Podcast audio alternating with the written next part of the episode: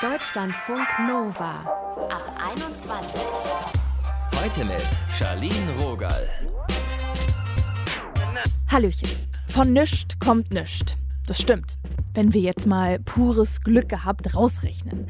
Aber wie schaffen wir es denn, den Hintern wirklich mal hochzukriegen? Unser Thema heute: Selbstmotivation. So finden wir unseren inneren Antrieb. Ihr hört dazu einen Neurowissenschaftler, der erklärt, warum die intrinsische, also die innere Motivation so vielversprechend ist. Davon hat Sophia eine ganze Menge. Sie sagt, ich bin super strukturiert und fokussiert. Sie hat also den inneren Drive. Uni, Sport, eigenes Unternehmen, eigener Finanzblock. Alles hat sie gleichzeitig am Start. Und das mit Anfang 20. Ein Tag, an dem sie zwölf Stunden produktiv am Schreibtisch sitzt, macht Sophia so richtig glücklich. Ob das schon immer so war und wie sie sich motiviert, darüber haben wir gequatscht. Hi Sophia. Hi. Warst du früher in der Schule so eine kleine Streberin, also erste Reihe voll am Start, so wie ich?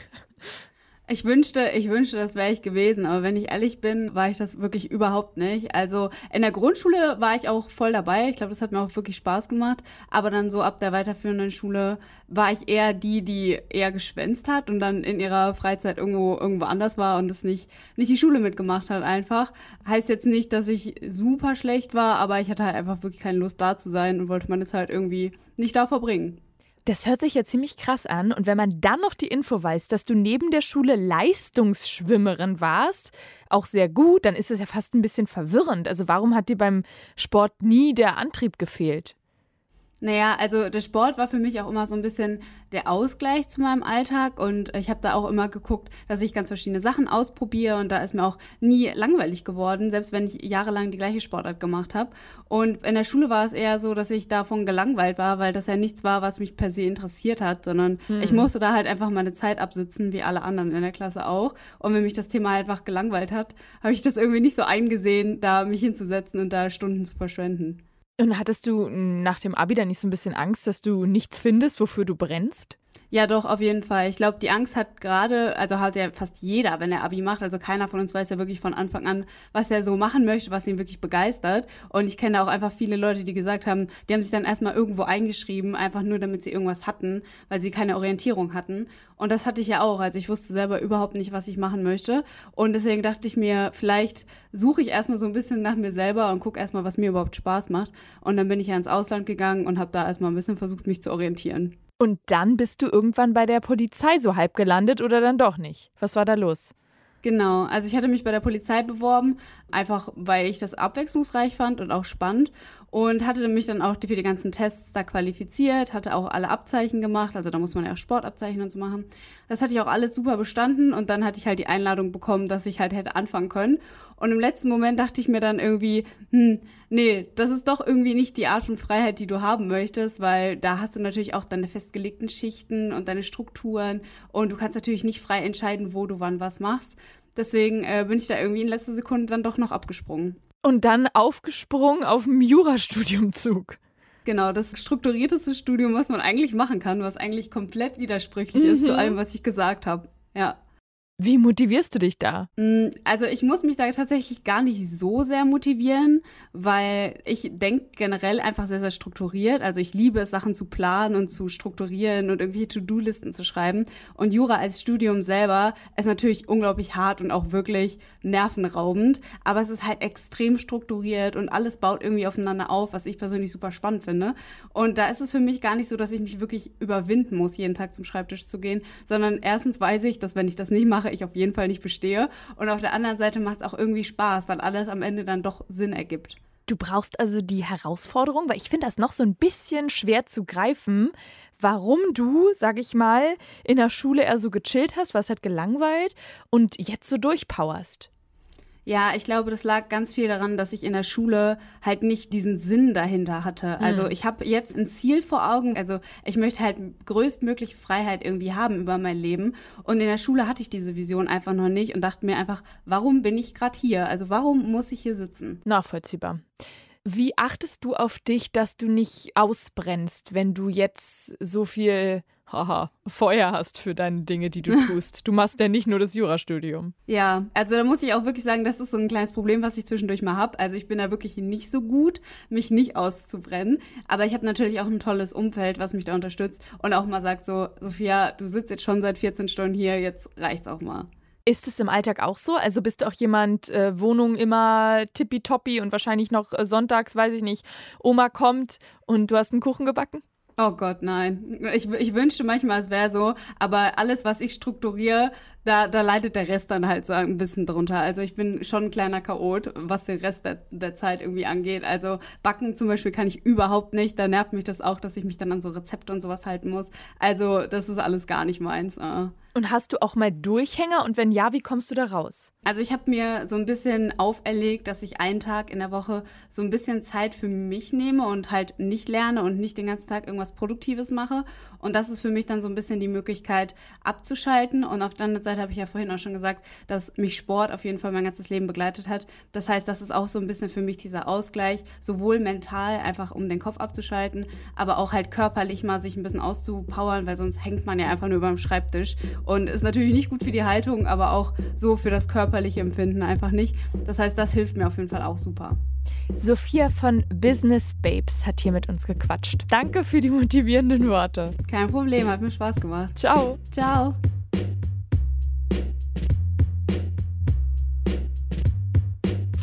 Deutschlandfunk Nova. Arbeit, die sich nicht wie Arbeit anfühlt, Sport, der nicht anstrengend ist. Kennt ihr diesen Zustand, wenn man von was total angefixt ist, 100% dabei und man fühlt sich einfach wohl und man vergisst die Zeit. Das ist perfekt. Aber leider ist es, naja, nicht immer die Realität.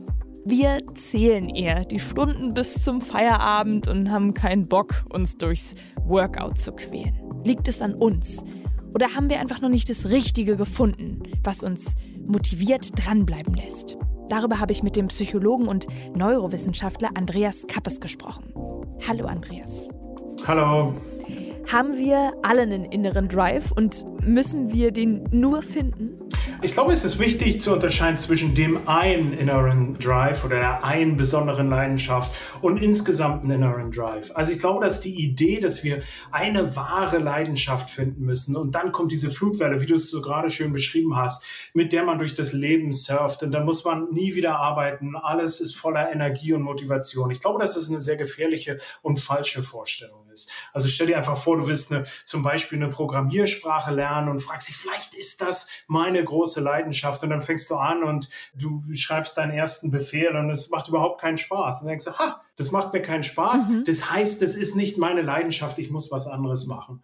Ich glaube, dass das ein großes Problem ist, wenn Leute versuchen zu finden, was sozusagen sie von innen motiviert und vielleicht dabei vergessen, dass sie es entwickeln müssen. Ich glaube, die andere Sache und bei dieser Entwicklung, was ganz wichtig ist, so ein bisschen auszuprobieren. Ich glaube, ein weiteres Problem, was ich ganz oft bei meinen Studenten sehe, ist, dass sie zum Studium kommen mit dieser Idee, oh, das ist meine wahre Leidenschaft. Mhm. Zum Beispiel hier in London, ich unterrichte Psychologie, da kommen viele von unseren Studenten, die wollen klinische Psychologen werden, die wollen Therapeuten werden.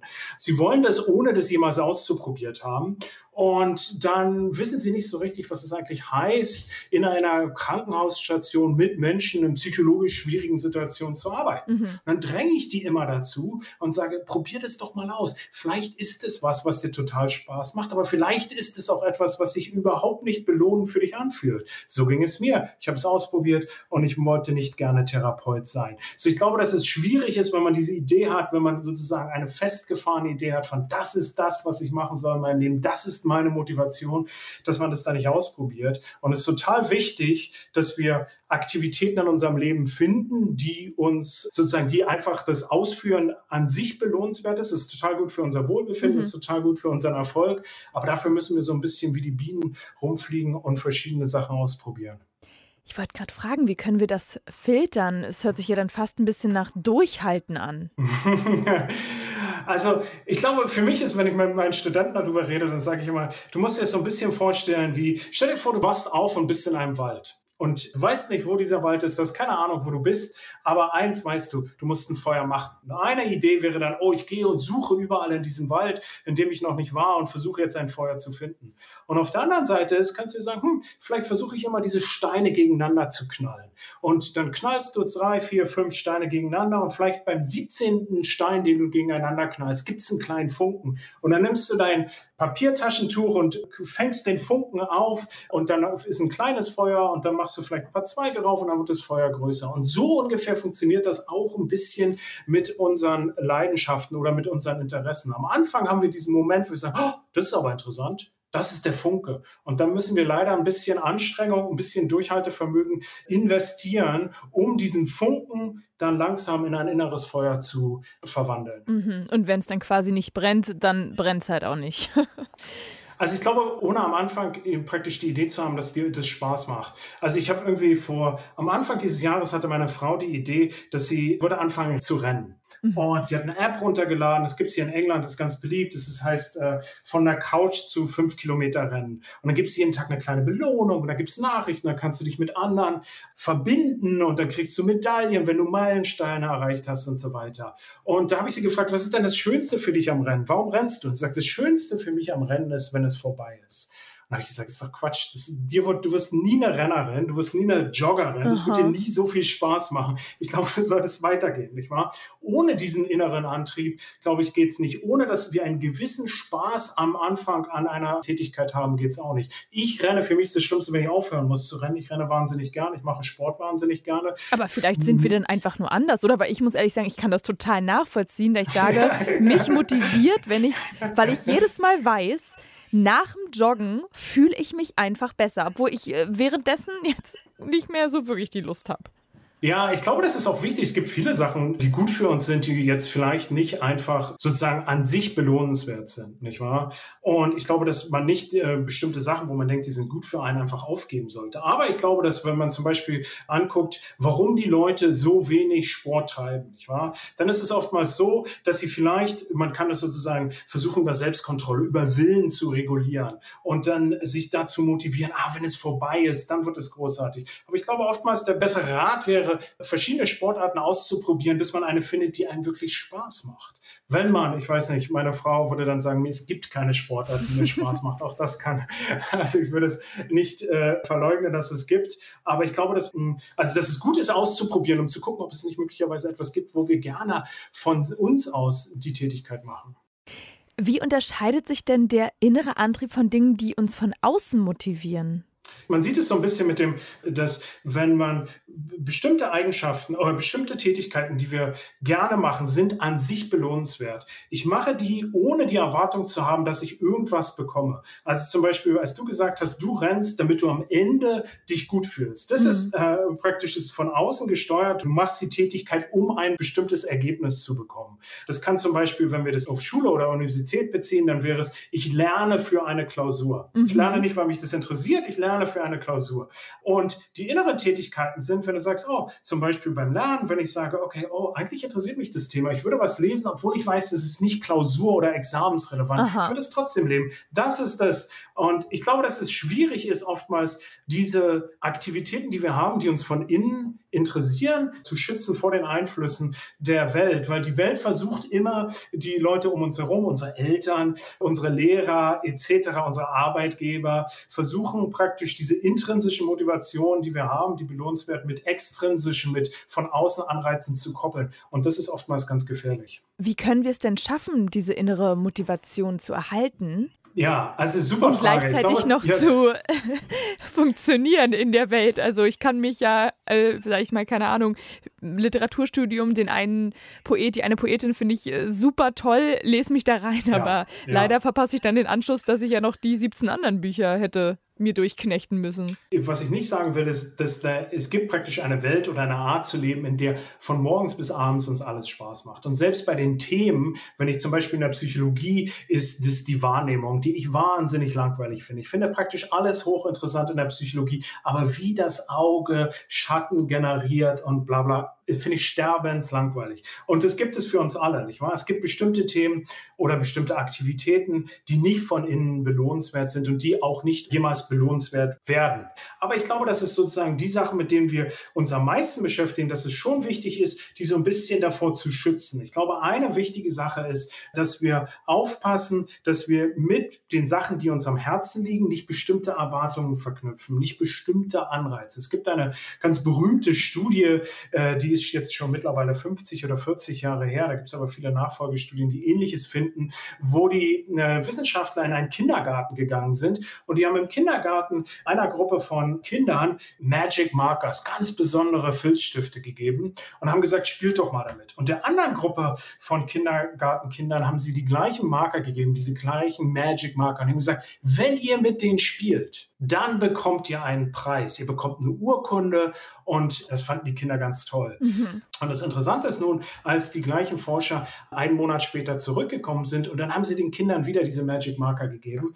Und was man nun sieht, ist, dass die Kinder, die den Preis bekommen haben für das Spielen mit dem Magic Marker, die haben das Interesse an dem Spielen verloren. Die haben gespielt, weil sie dann etwas bekommen. Und wenn sie nun nichts bekommen, dann spielen sie nicht mehr damit. Und die Kinder, die nichts dafür bekommen haben, die haben ihr Interesse erhalten. Und ich glaube, das ist ganz wichtig, dass wir versuchen, in den Sachen, die uns interessieren, die wir intrinsisch belohnenswert zu finden, die freizuhalten von äußeren Anreizen. Ich zum Beispiel lese wahnsinnig gerne und das äh, App, mit dem ich praktisch meine Bücher mhm. lese, sagt immer, oh, versucht mir immer Streaks und Medaillen und all so ein Blödsinn zu geben. Und ich reagiere ganz allergisch darauf, weil ich das nicht will. Mir macht Lesen Spaß, ohne dass ich mich mit jemand anderen vergleichen muss oder dass ich jetzt irgendwie auf Twitter verkünden muss, dass ich 17 Tage hintereinander gelesen habe oder so ein Blödsinn. Das heißt, es würde sich ja wahrscheinlich auch lohnen, wenn wir ganz bewusst nach einer intrinsischen Motivation suchen, wenn wir merken, wir werden eigentlich von außen getriggert, um dann wirklich lange am Ball bleiben zu können, oder?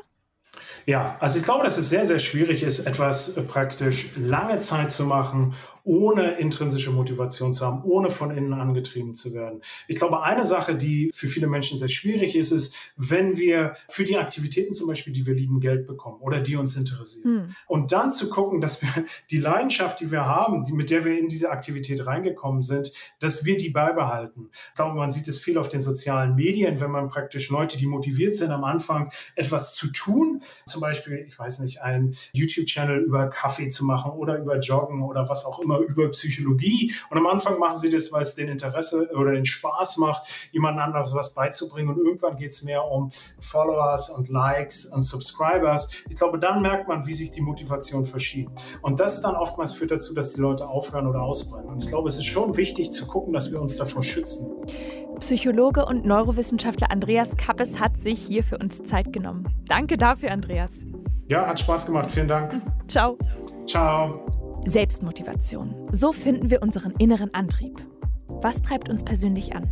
Das hat uns ja heute beschäftigt. Gerade Corona wirkt sich natürlich auf unseren Antrieb aus.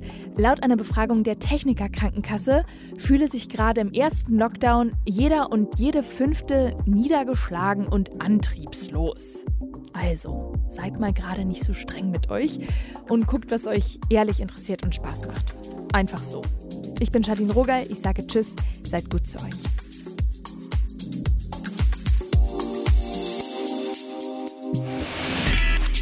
Deutschlandfunk Nova ab 21. 21. Montags bis freitags ab 21 Uhr und auf deutschlandfunknova.de.